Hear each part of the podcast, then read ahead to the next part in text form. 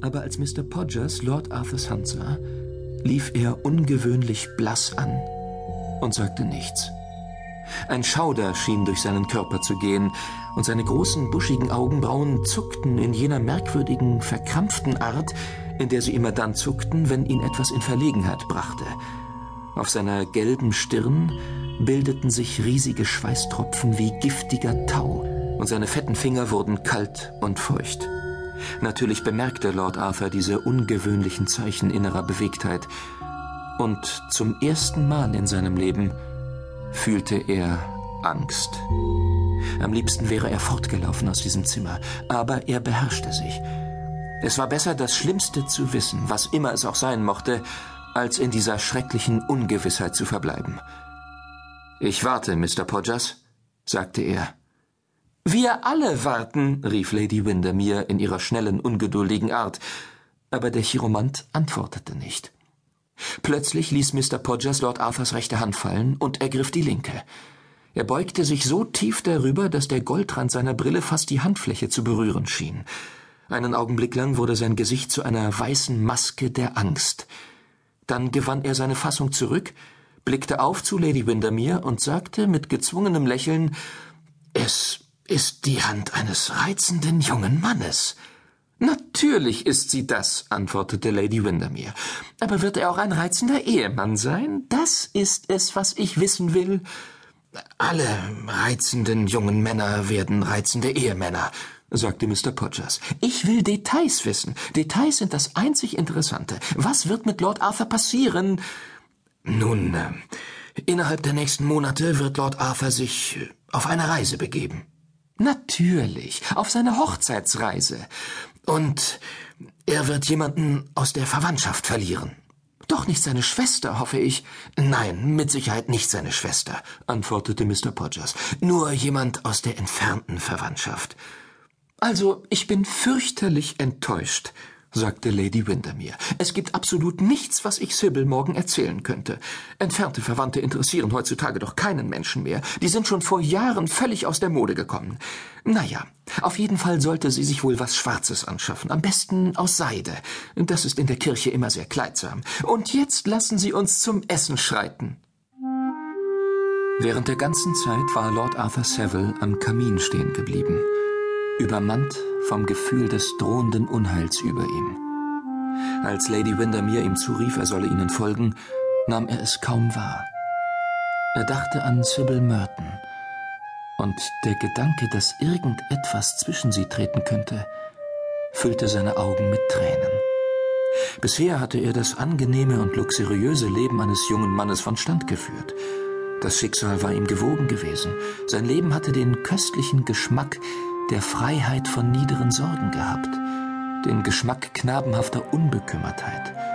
Und jetzt, auf einmal, drang ihm die fürchterliche Bedeutung des geheimnisvollen Wortes Schicksal zu Bewusstsein.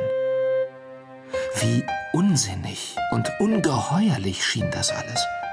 Konnte es denn wirklich sein, dass in seiner Hand etwas geschrieben stand, in irgendwelchen Linien, die er selbst nicht lesen konnte und die ein anderer zu entschlüsseln vermochte?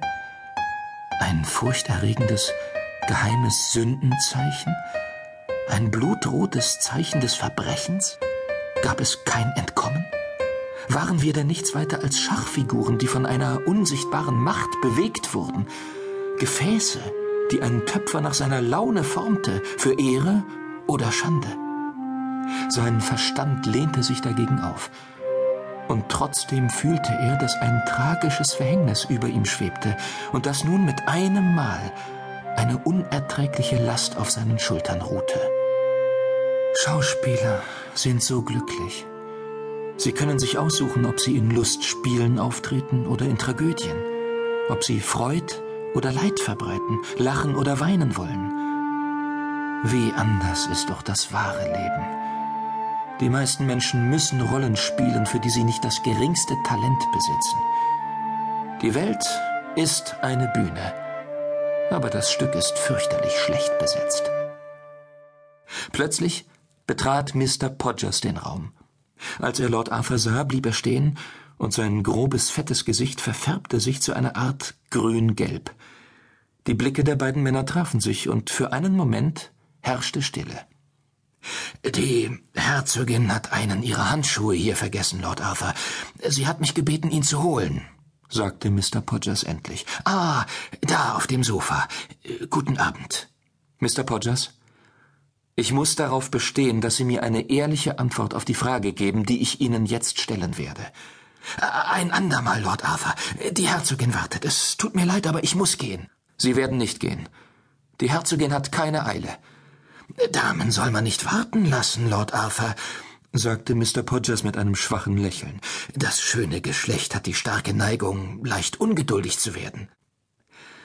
Lord Arthur ging durch den Raum zu Mr. Podgers und streckte seine Hand aus. Sagen Sie mir, was Sie dort gesehen haben. Sagen Sie mir die Wahrheit. Ich muss es wissen. Ich bin kein Kind. Mr. Podgers Augen blinzelten hinter seiner goldumrandeten Brille und er trat unbehaglich von einem Fuß auf den anderen, während seine Finger nervös mit einer aufdringlich protzigen Uhrkette spielten.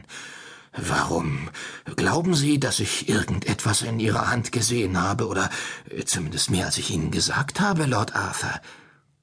Ich weiß, dass Sie etwas gesehen haben, und ich bestehe darauf, dass Sie mir sagen, was es war.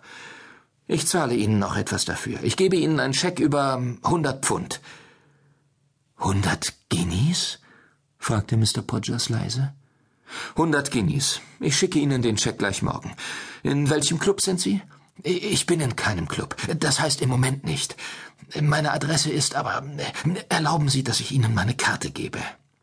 Aus seiner Westentasche zog Mr. Podgers umständlich eine goldumrandete Karte hervor und übergab sie mit einer tiefen Verbeugung an Lord Arthur, der darauf las Mr. Septimus R. Podgers, professioneller Chiromant, 103a West Moon Street. Sprechstunde von zehn bis vier, murmelte Mr. Podgers mechanisch. Ermäßigung für Familien. Machen Sie schnell, sagte der bleiche Lord Arthur und streckte seine Hand aus. Mr. Podgers sah sich nervös um und zog die schwere Portiere vor die Tür. Es wird ein wenig Zeit in Anspruch nehmen, Lord Arthur. Sie sollten sich besser setzen. Nun machen Sie schon, rief Lord Arthur und stampfte ärgerlich mit dem Fuß auf den polierten Boden.